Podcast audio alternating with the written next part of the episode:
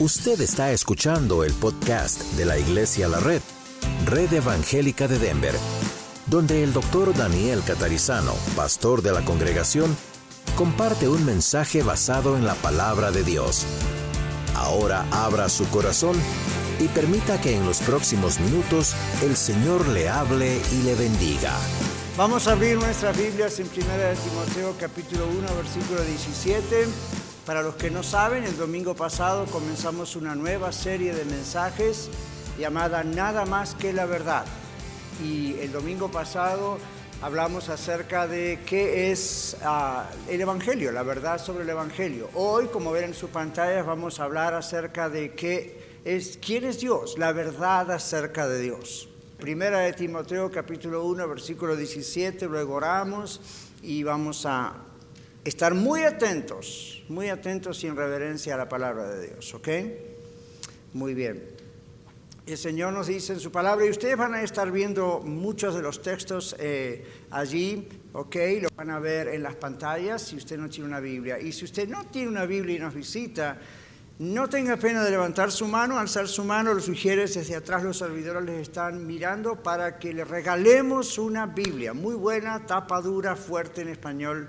Yo sé que tenemos la Biblia en el teléfono también, pero yo no sé, yo a veces la encuentro más rápido en la Biblia de papel, no sé.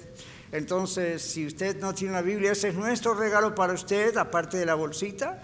Solamente háganos una seña, no le dé pena, y los hermanos ahí van a tener abierta la Biblia en Primera de Timoteo. De todas maneras, creo que ya está en la pantalla el primer texto, vamos a mirar lo que nos dice la palabra de Dios y vamos a ver varios textos, así que yo sé que muchos de ustedes les gusta apuntar y los que están escuchándonos en el audio, en radio, etcétera, porque esto sale también por la radio, pues van a escuchar que yo leo los textos, ¿ok? Pero la Biblia dice allí, por tanto al Rey de los siglos, inmortal, invisible, al único y sabio Dios sea honor y gloria por los siglos de los siglos. Amén. Lo leemos juntos, se animan a leerlo juntos, ¿verdad? Vamos. Por tanto, al Rey de los siglos, inmortal, invisible, al único y sabio Dios, sea honor y gloria por los siglos de los siglos. Amén. Señor, te damos gracias por este tiempo juntos. Hemos abierto tu palabra, vamos a mirar bastantes versículos. Pedimos que tú estés en nuestra mente, en nuestro corazón, en nuestro templo, en este lugar. Pues con toda reverencia y atención estamos listos para escuchar lo que nos vas a decir a nuestras vidas y a nuestras congregaciones. Dependemos de ti, Señor, y haz lo que tengas que hacer, porque tú eres Dios. Y oramos en el nombre de Jesús. Amén. ¿Quién es Dios? Buena pregunta, ¿verdad? ¿Quién es Dios? Hoy hablaremos de lo que se conoce en teología como la doctrina de Dios. Ah, veremos qué dice la Biblia, qué dice Dios acerca de sí mismo en la Biblia ¿Y por qué esto es fundamental para todos nosotros? Y aún para los que aún no conocen a Dios, a los que no son salvos. Como vemos en 1 Timoteo, por tanto, al Rey de los siglos, inmortal, invisible, al único y sabio Dios, sea honor y gloria por los siglos de los siglos. Vamos a explicar un poquito rápidamente qué significan estas palabras porque el español no siempre hace justicia al original en griego y lo mismo pasa con el inglés y por eso hay predicadores y maestros y buscamos y ahí investigamos. En primer lugar tenemos allí esta palabra rey. Por tanto, al rey de los siglos, que es soberano, rey en, la Biblia, en, el griego, es la idea del soberano, el máximo. Nosotros no tenemos aquí monarquías. Entonces, mm, como tenemos presidentes y Senado y estas cosas eh, en la democracia, no siempre mm, nos cae rápido la idea de que es un rey. Pero en la Biblia Dios se presenta como rey, como el máximo soberano, exaltado en todos los tiempos. Pablo usa ahí la palabra eterno y a veces eterno para nosotros es, bueno, siempre existió, es cierto Pero eterno en este texto, en este contexto, significa también es Dios que siempre ha estado y en todos los tiempos, en todas las etapas, en todas las épocas del mundo, siempre Dios es. Dios es eterno. Luego dice inmortal, es decir, no mueren nunca. Usted y yo somos mortales que a menos que venga el Señor Jesús antes de nuestra muerte, todos vamos a morir, somos mortales. Los animales también, las plantas también, cualquier ser vivo es mortal. Dios es inmortal. Y eso significa no solo que nunca va a morir, sino que nunca verá corrupción.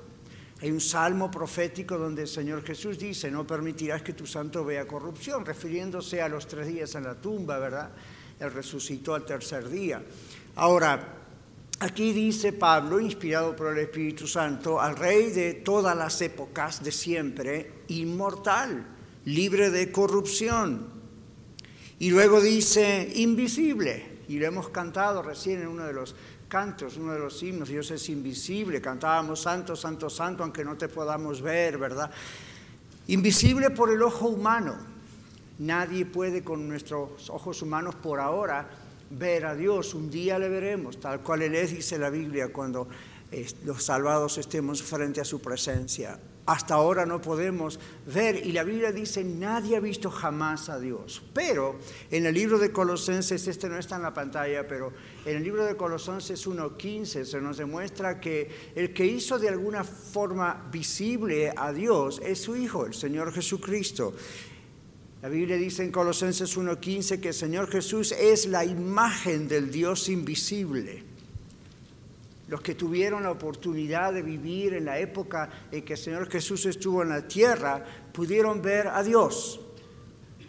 Dios es, está y es en Cristo. Jesús dijo, yo soy el yo soy del Antiguo Testamento.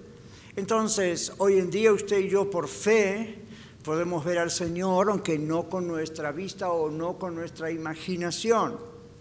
Y luego dice al totalmente sabio Dios, al único y sabio Dios. Eso significa que Dios es único. ¿Sabía usted? Dios no tiene competencia, Dios no tiene competidores como nosotros en el mundo, ¿verdad? Dios no tiene ese asunto. Nadie puede competir con Él, tanto en la antigüedad como en el presente se habla de ídolos, pero esos son dioses fabricados por el ser humano. Dios, Dios, el único y verdadero Dios, no tiene competidores. Es, él es único y es totalmente sabio. Usted y yo tenemos algo de sabiduría, algo de inteligencia y entendimiento porque hemos sido creados a imagen y semejanza de Dios y por lo tanto ese es un atributo comunicable de Dios, como se dice en doctrina. Tenemos un poquito de eso para poder comunicarnos con Él y con unos con los otros. Pero no somos totalmente sabios, ¿verdad? Si alguna persona usted conoce que dice yo soy totalmente sabio, lo que en realidad le está diciendo soy totalmente tonto. Nadie es totalmente sabio. Por más que tuviese muchos títulos y la persona más sabia del mundo es 0.000 punto tanto en comparación a Dios. Dios es totalmente sabio, glorioso, digno de loor y digno de adoración, por eso venimos a adorarle. Usted no ha visto un grupo de alabanza acá, bueno, la Biblia nunca menciona un grupo de alabanza, no vamos a entrar en ese tema, pero solamente le digo, usted viene acá a alabar a Dios, no a mirar quién está aquí enfrente o quién no, ¿verdad? Estamos concentrados en las palabras que estamos diciéndole a Dios. Estamos concentrados, la música es un vehículo, no es la meta nuestra. Si fuera la meta nuestra no ponemos letras, simplemente escuchamos música, como a veces hacemos, ¿verdad? Para meditar en el Señor, orar. Piensen lo que le está diciendo a Dios al cantar. Amén. Entonces, hay muchos conceptos que la gente tiene de Dios. Vamos a mirar rápidamente una lista de ideas raras que el ser humano ha creado a través de los tiempos y en la actualidad.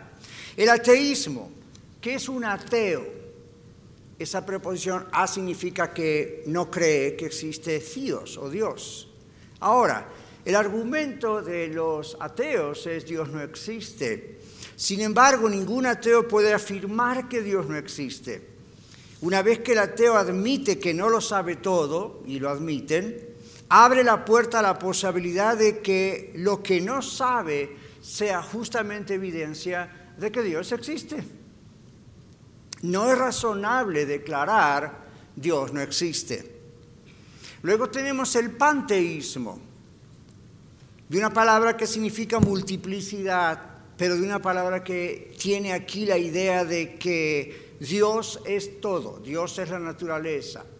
Ustedes escuchan lenguaje moderno como la madre tierra, pero detrás la idea es panteísta.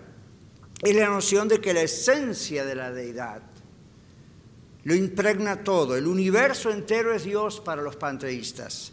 Por eso hablan con el universo. ¿Escucharon eso? Muy moderno, muy triste, muy tonto.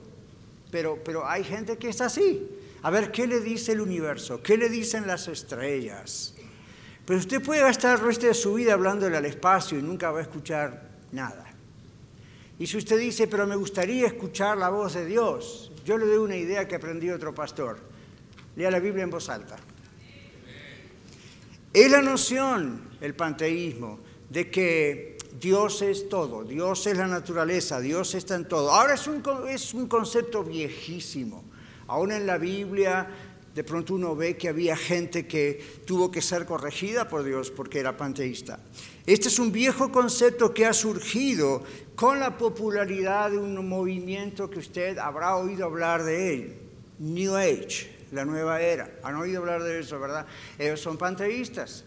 Ellos predican la idea de que Dios es todo. Creen que todo es Dios, por lo tanto no hay Dios. Es decir, no hay un Dios personal porque esta es una filosofía o religión que es muy conveniente para ellos.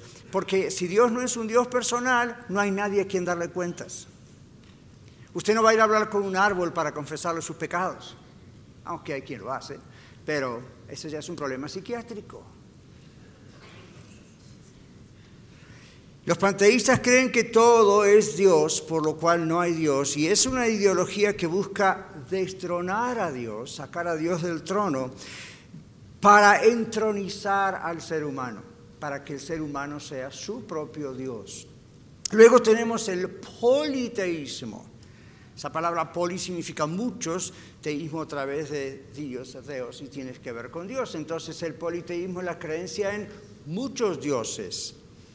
Pero no es solo una religión de la historia antigua, como también vemos en la Biblia, sino que prospera en el mundo de hoy. Así como en la Biblia se hablaba de que no hay muchos dioses, hoy en día todavía tenemos que en las iglesias y, en lo personal decir no hay muchos dioses, porque hay gente que piensa que hay muchos dioses.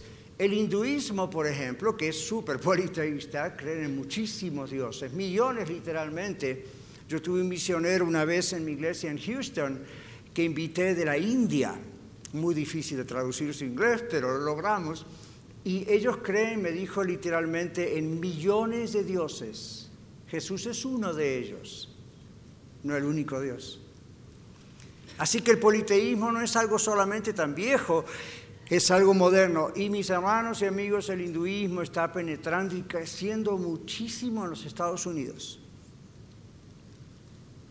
Luego tenemos el deísmo. El deísmo reconoce la existencia de un ser supremo, pero niega el concepto bíblico de Dios.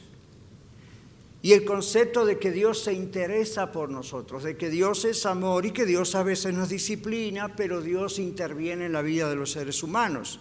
El deísmo cree en Dios, pero no cree que Dios se interesa por nosotros. Además repudian la Biblia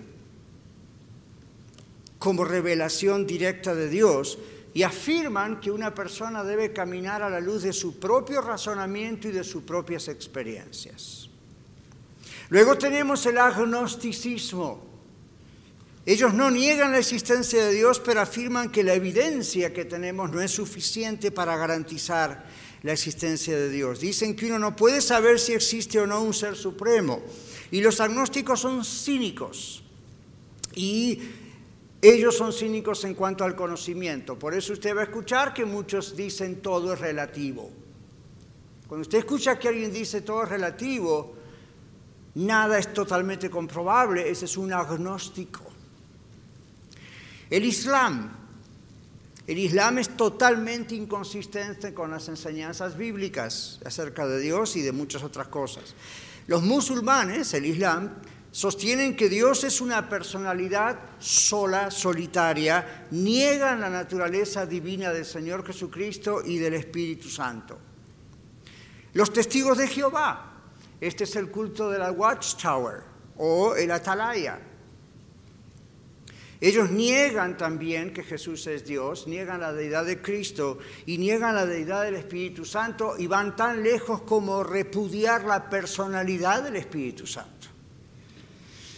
dangerous, peligroso. El mormonismo, esta es la religión de Joseph Smith, Jr. Y ellos tienen su propio concepto acerca de Dios.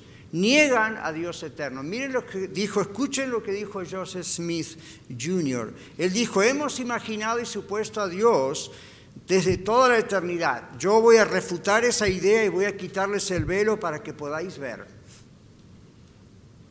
So, él es más, en su idea era más importante que Dios, que la Biblia. Los mormones afirman que Dios tiene un cuerpo de carne y huesos como usted y yo. La visión mormona es totalmente falsa. Luego tenemos un poco más cerca de casa el pentecostalismo unido. Ahí hay una herejía y algunos de ustedes o algunos de los que están viendo tal vez vinieron de por ahí alguna vez. La herejía de la unicidad de santidad, ellos alegan que el Padre, el Hijo y el Espíritu Santo son la misma persona divina. No creen en la Trinidad o Trinidad de Dios, no hacen distinción entre las personas dentro de la divinidad, pero la Biblia en muchos textos deja claro que el Padre, el Hijo y el Espíritu Santo son tres personas, pero la misma esencia. El modernismo religioso, por último, es otro grave error. Presentan un concepto muy distorsionado de Dios. El modernismo religioso ha sido influenciado por la teoría de la evolución y ha aplicado el principio del desarrollo evolutivo a la Biblia y ha penetrado algunas iglesias cristianas. El modernismo religioso cree que el Antiguo Testamento, la primera parte de la Biblia, muestra a, Dios siempre enojado, siempre despiadado, siempre castigando, pero me parece que nunca han leído acerca de la bondad del Señor, por ejemplo, en el Salmo 23, Jehová es mi pastor, nada me faltará.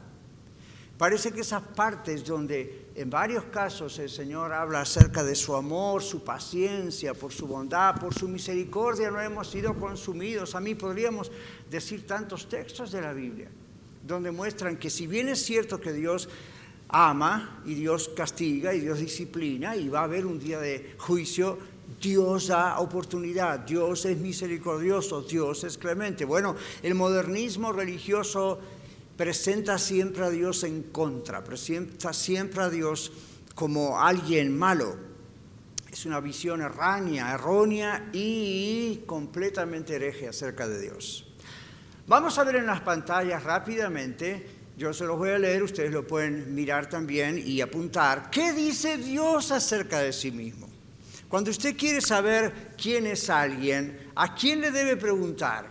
A esa persona.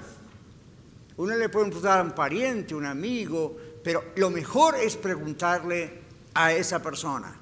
La Biblia es la autorrevelación de Dios. Cristo es la revelación especial de Él mismo, pero la Biblia muestra quién es Dios. En Éxodo 3:14 vemos que Dios dice que Él es el yo soy. Y observe que la Biblia no defiende la existencia de Dios. Éxodo 3, 14, ¿lo podemos ver en las pantallas, muchachos? ¿Puede ser? Ahí está. Y respondió Dios a Moisés, cuando Moisés le preguntó el nombre de quién voy a ir al faraón a decir, deja mi pueblo ir, yo soy el que soy, dijo Dios. Y así dirás a los hijos de Israel, yo soy, me envió a vosotros. La Biblia no defiende, no discute, no debate la existencia de Dios. La Biblia simplemente dice Dios es.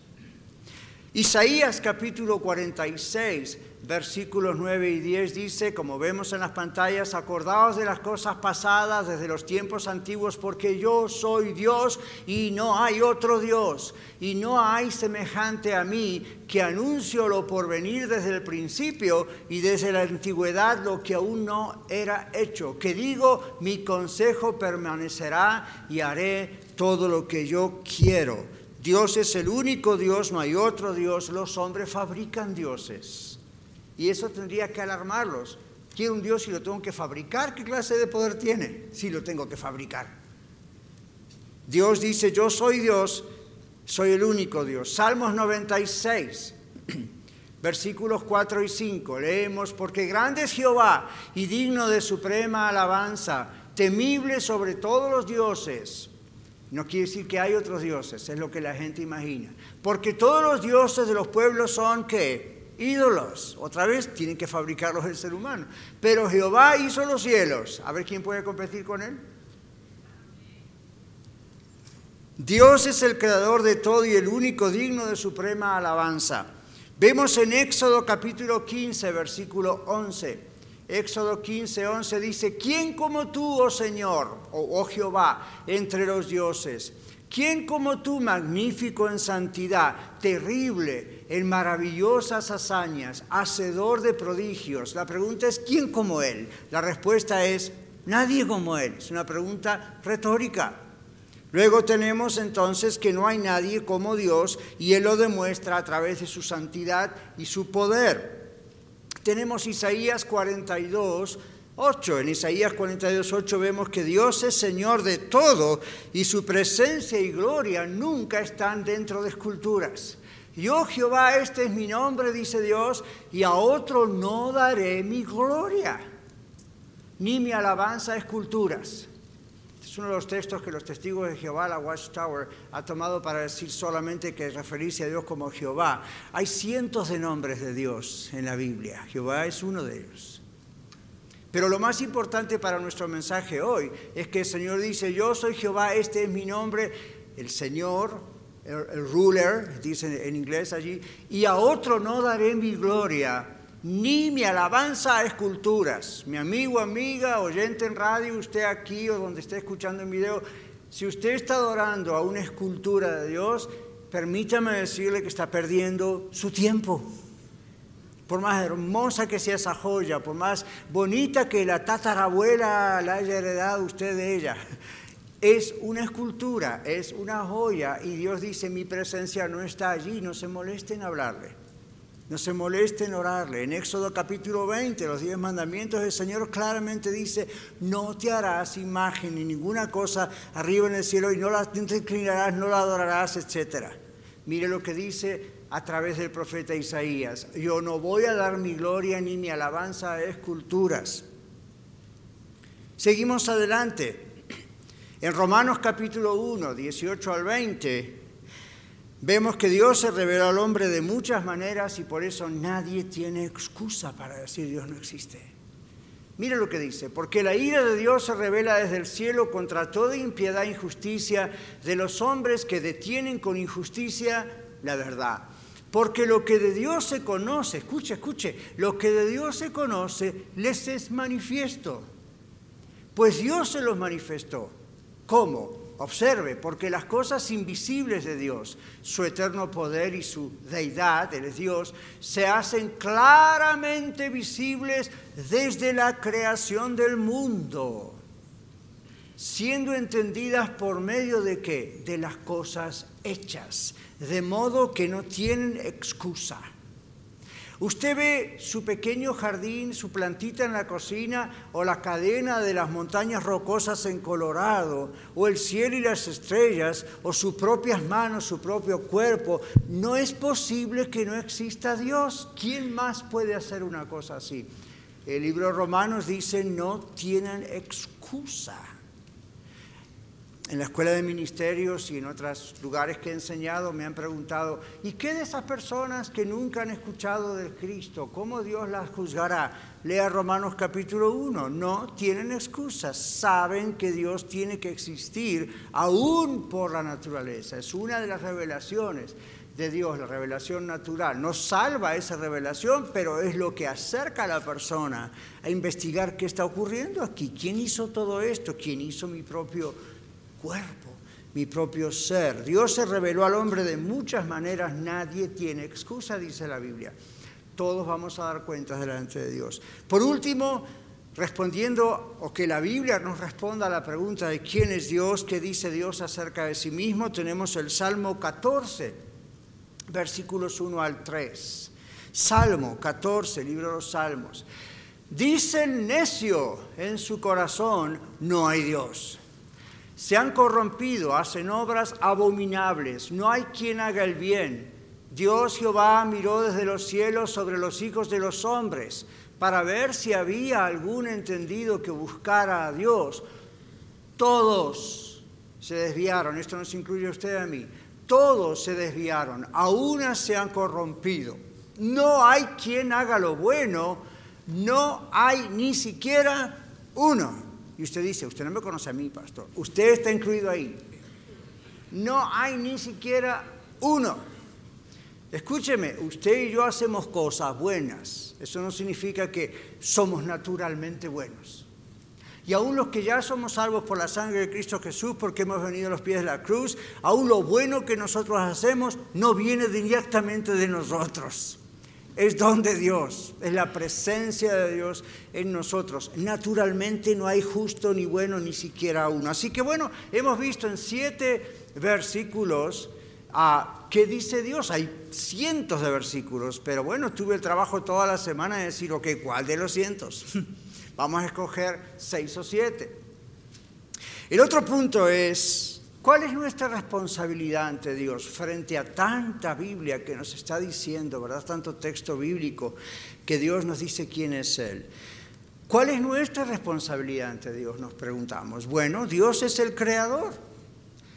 Y como sus criaturas, nosotros le debemos honor y obediencia. Se la debemos a Él honor y obediencia.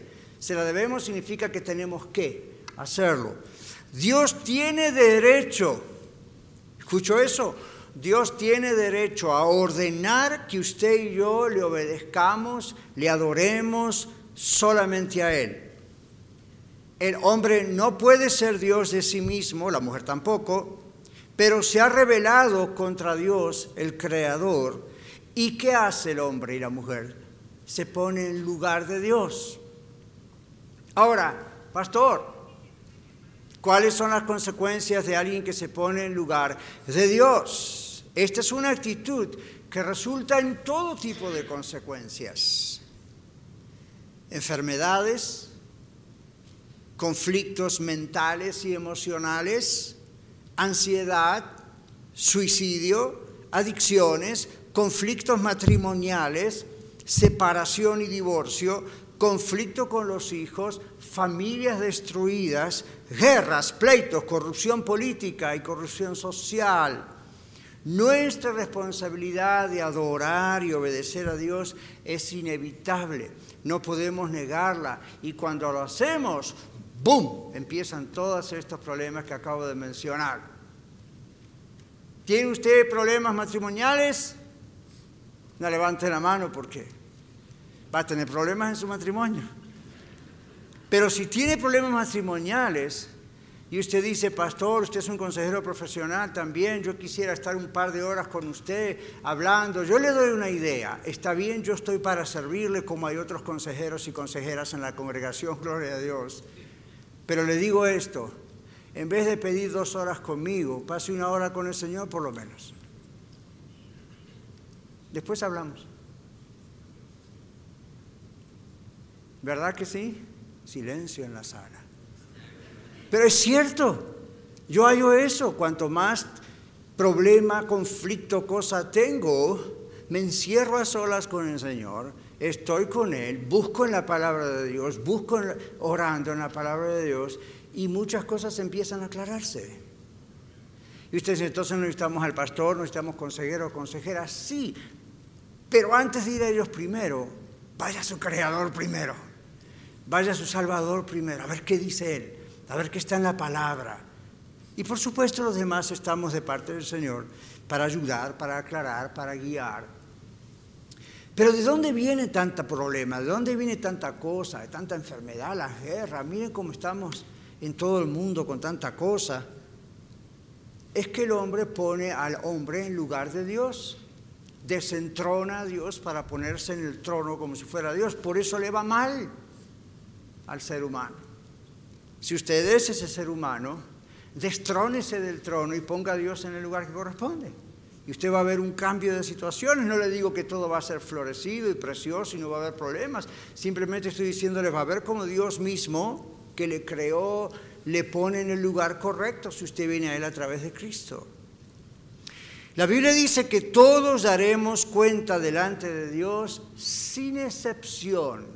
Vamos a ver en nuestras Biblias en la pantalla también Romanos capítulo 14, versículo 12 todos daremos cuenta. Dice allí, de manera que cada uno de nosotros dará a Dios, ¿qué? Cuenta de sí. Otra versión dice razón de sí, es lo mismo. De manera que cada uno de nosotros dará a Dios cuenta de sí. ¿Qué significa cada uno? Cada uno. Y usted dice, pastor, yo también, usted es parte de la humanidad. Bienvenido cada uno de nosotros un día estará frente a Dios para dar razón de sí. No incluí un texto que va para otro mensaje de esta serie, pero van a ver un texto en el futuro donde dice que daremos cuenta acerca de cada palabra fuera del lugar que hemos dicho. Así que todos daremos al Señor razón de sí, es nuestra responsabilidad. Y cuando estemos ahí, no vamos a poder decir, ahora que te veo, creo. Too late. Muy tarde. Primera Corintios capítulo 16, versículo 22, nos dice que el que rechaza a Jesús se autocondena. El que no amare al Señor Jesucristo sea anatema. Eso es una maldición, ¿sabían eso? Sea maldito, sea maldecido, es otra traducción válida. El que no amare al Señor Jesucristo está bajo maldición, es lo que está diciendo Pablo, inspirado por Dios el Espíritu Santo. Y luego termina diciendo, el Señor viene. Dice que tiene que ver una cosa con la otra. Apúrese a creer porque está bajo maldición. Proverbios 29.1. La Biblia dice que el que endurece el cuello, stiff neck, como decimos en inglés, será destruido. Observe, el hombre que reprendido endurece su cuello, su cerviz, de repente será quebrantado, hombre o mujer, y no habrá para él medicina. Cuando viene ese castigo de Dios por incredulidad, no hay ER, emergency room, nada, salón de emergencia espiritual que nos pueda ayudar. Entonces, Jesús dijo en las bienaventuranzas, bienaventurados los que tienen hambre y sed de justicia, porque serán saciados. Bienaventurados los mansos, que la persona que es humilde dice, yo, yo, yo necesito al Señor, yo necesito a Dios a través de Cristo. Pero la, la persona que endurece su corazón y está muy orgulloso ahí, la, palabra, usted lo tiene en la pantalla, lo tiene en su Biblia, en su teléfono, dice, será quebrantado y no habrá para él medicina, no habrá solución. Hebreos capítulo 12, versículo 25, nos dice que no debemos rechazar la voz de Dios para no ser rechazados por él. Observe, mirad que no desechéis al que habla. E, este no es al pastor, ¿verdad? El versículo anterior habla del Señor Jesucristo. Mirad que no desechéis al que habla, porque si no escaparon aquellos que desecharon al que los amonestaba en la tierra, mucho menos nosotros si desecharemos al que amonesta desde los cielos. No escaparon los que rechazaron la ley del Señor y a los profetas del Señor y a los apóstoles y predicadores, mucho menos al que amonesta desde los cielos. No es el ángel Gabriel, no es el arcángel Miguel, es Dios mismo. La Biblia dice, no van a poder escapar. Entonces, mis hermanos y amigos, nuestra responsabilidad delante de Dios es creer en Él. En el cuarto lugar, y vamos cerrando, el mandamiento de creer en Dios es para salvación. Dios amó al mundo para reconciliarlo con Él. Juan capítulo 3, versículo 16. Y sé que lo conoce y sé que lo quiere decir conmigo. Vamos a decirlo. Porque de tal manera amó Dios al mundo que ha dado a su Hijo unigénito, para que todo aquel que en Él cree no se pierda, mas tenga vida eterna. Wow. Dios amó al mundo para reconciliar al mundo con Él. ¿Quién dice que Dios es tan malo y tan... Dios es juez, Dios es justo, pero Dios ama y quiere rescatar a aquel que aún está perdido. En Juan capítulo versículo 6, capítulo 6 versículo 40 quise decir, en Juan 6 40, la persona que hace la voluntad de Dios es salvada por Dios. Dice, y esta es la voluntad del que me ha enviado, que todo aquel que ve al Hijo y cree en Él, tenga que vida eterna. Y yo le resucitaré, dice Jesús, en el día postrero. Observe cómo empieza. Esta es la voluntad de Dios, que usted crea, que yo crea. La persona que hace la voluntad de Dios, es decir, que cree en Él y en su Hijo Jesucristo, es salvada por Dios. Y no es un creer histórico, ¿verdad? Como siempre digo, es poner realmente la confianza en Él. Hechos capítulo 17 es el texto más largo y el último que ustedes van a ver en la pantalla. Dios manda, observe, no sugiere, no opina, manda a todos que se arrepientan. Pablo estaba en la ciudad de Atenas y mientras esperaba en Atenas dice su espíritu dentro de él, ¿no es cierto? Se enardecía viendo la ciudad entregada a la idolatría, así que discutía en la sinagoga con los judíos y piadosos y en la plaza cada día con los que concurrían. Y algunos filósofos de los epicúreos y de los estoicos disputaban con él y unos decían, ¿qué querrá decir este palabrero? Charlatán diríamos hoy. Y otros, parece que es predicador de nuevos dioses, porque les predicaba el Evangelio de Jesús y de la resurrección. Y tomándole, le trajeron al Areópago, donde estaban reunidos, diciendo, ¿podremos saber qué es esta nueva enseñanza de la que hablas? pues traes a nuestros oídos cosas extrañas. Queremos pues saber qué quiere decir esto. Paréntesis, porque todos los atenienses y los extranjeros residentes ahí en ninguna otra cosa se interesaban sino en decir o en oír algo nuevo. No me pasa lo mismo. Entonces Pablo, puesto en pie en medio del areópago, dijo, varones atenienses, en todo observo que sois muy religiosos, porque pasando y mirando vuestros santuarios, hallé también un altar en el cual estaba esta inscripción, al Dios no conocido.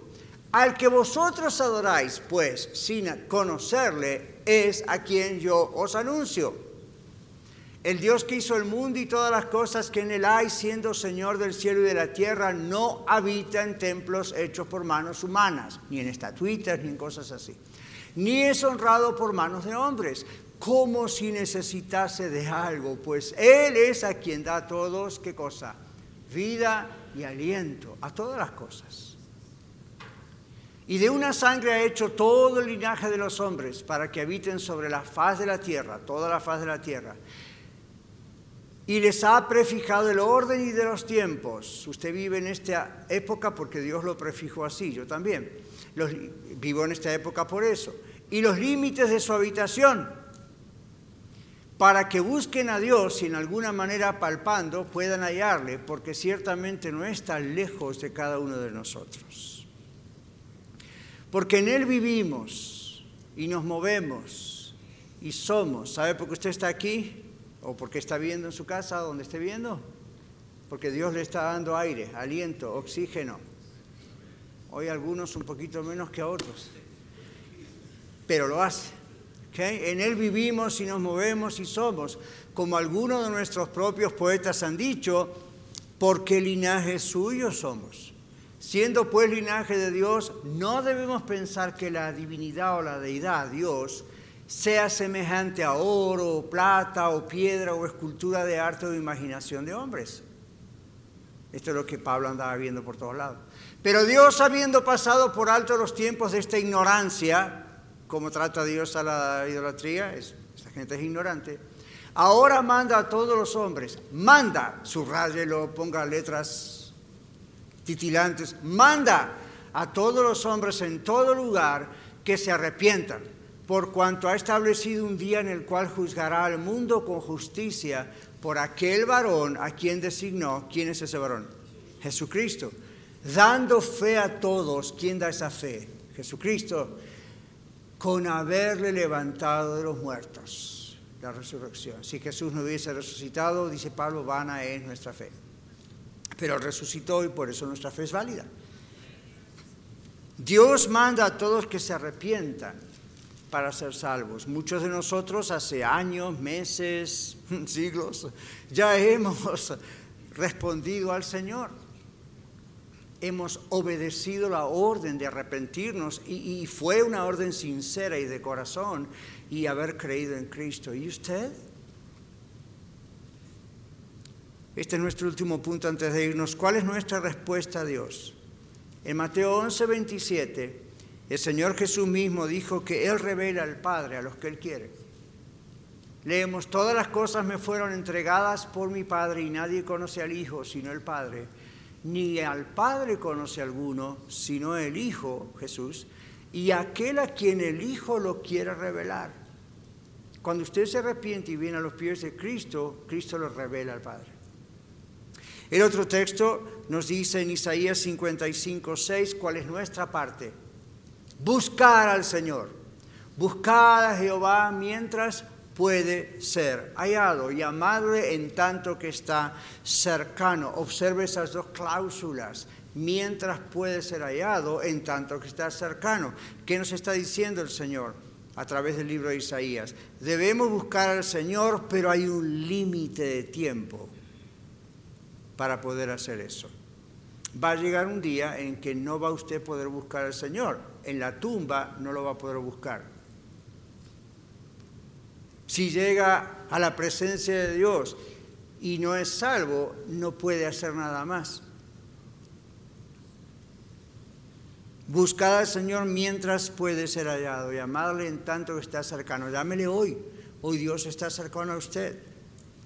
Así que servimos a un Señor que está cerca, a un Señor que quiere ser buscado y encontrado. El Señor quiere que vengamos y lo conozcamos personalmente, si no lo conocimos aún. Y para eso el Señor ha abierto el camino a través de la vida, la muerte y la resurrección de su Hijo nuestro Señor Jesucristo. No hay otro camino a Dios. Esto no está en la pantalla, pero el Salmo 9, verso 10 dice, en ti confiarán los que conocen tu nombre, por cuanto tú, oh Jehová, no desamparaste a los que te buscaron. Si usted quiere buscar al Señor, Dios no le va a desamparar. Hay otro texto en la palabra que dice, el que viene a mí, al que a mí viene, yo no le echo fuera. Venid a mí todos los que están trabajados y cargados, dice el Señor, yo los voy a hacer descansar. No está hablando del cansancio físico, está hablando de la búsqueda del cansancio espiritual. Venga al Señor. Y Hebreos 11:6 en la Biblia dice, pero sin fe es imposible agradar a Dios porque es necesario que el que se acerca a Dios crea que le hay y que Él es premiador o galardonador de los que le buscan. Y el galardón, el premio es Él mismo. Así que Dios se ha acercado a usted hoy a través de este mensaje. ¿Sabía eso? Usted no necesita una visión, un sueño, un ángel, una revelación milagrosa. Acá está, es la palabra de Dios. Dios se ha acercado a usted hoy a través de este mensaje. Lo que usted haya podido comprender, espero que todo. La pregunta es, ¿se acercará usted a Él? Confiando solamente en el Señor Jesucristo para ser salva, para ser salvo. Eso es todo lo que necesita hacer, reconocer que usted está perdido por todos los seres humanos. Nadie es, nadie es justo, ni aun uno. Yo reconocí eso hace ya muchos años, muchos años. Señor, yo estoy perdido sin ti. Señor, yo soy pecador. Tú eres santo, santo, santo, como cantábamos hace unos momentos. Yo estoy perdido frente a ti. Pero gracias por mostrármelo a través de tu palabra, por mostrarme mi necesidad de ser salvo y por haber enviado a Jesús a ponerse en mi lugar en esa cruz para pagar por mí Yo pongo mi confianza en ti, Señor Jesús, y te agradezco por lo que has hecho. Sálvame, aplico, aplica esa, ese acto de salvación, ese acto de sacrificio y tu resurrección. Aplícalo a mi vida, yo quiero ser salvo. Y si usted con toda sinceridad le dice eso al Señor, el Señor no miente. Dios le ha dicho, el que a mí viene no le echo fuera. Si usted viene al Señor, Dios le salva. Ser cristiano no es cambiar de religión obviamente lo es humanamente, pero no se trata de eso. Ser cristiano no es voy a ir a una iglesia para sentirme mejor, eso es bueno, pero no es el propósito. Ser cristiano es ser un seguidor del Señor Jesucristo. No un fan, no un admirador, es un seguidor del Señor Jesucristo. Y nadie puede serlo a menos que nazca de nuevo. Y nacer de nuevo es un acto directo de Dios. Cuando la persona viene con un corazón contrito y humillado, con humildad diciendo, yo sé que soy pecador, yo sé que merezco la condenación eterna del infierno, pero sálvame Señor, perdóname Señor. Solo tú puedes salvarme. Eso es buscar a Dios. Vamos a cerrar nuestros ojos y vamos a orar. Padre, como al principio ahora dejamos en tus manos tu palabra sembrada y rogamos que tú la fructifiques. En el nombre de Jesús. Pido por las almas que están aquí o en el video o en radio que aún no te conocen, para que no traten de comprar más tiempo porque no lo pueden hacer. Que pronto, al escuchar tu llamado, este llamado, vengan ante ti, en el nombre de Jesús. Aquí en Aurora, mis hermanos y amigos, tenemos personas que quieren ayudarle, orar por usted están allí a la salida, hay un cuartito de oración, si quiere aunque sea más privado. En Arvada también, en el salón donde estamos, allí podemos orar por usted. En la red Lakewood, ahí atrás también tenemos personas listas para orar con usted y por usted. Y en la red norte, también allí en el lobby atrás o en la misma capilla, pero no se vaya sin Cristo. Y si ya tiene a Cristo en su corazón, hay alguna necesidad, no se vaya sin que podamos ayudarle. Para nosotros es un tremendo placer poder hacerlo. Amén. Qué lindo que podemos estar juntos. Muchas gracias por escuchar el mensaje de hoy. Si tiene alguna pregunta en cuanto a su relación personal con el Señor Jesucristo o está buscando unirse a la familia de la Iglesia La Red, por favor no duden en contactarse con nosotros.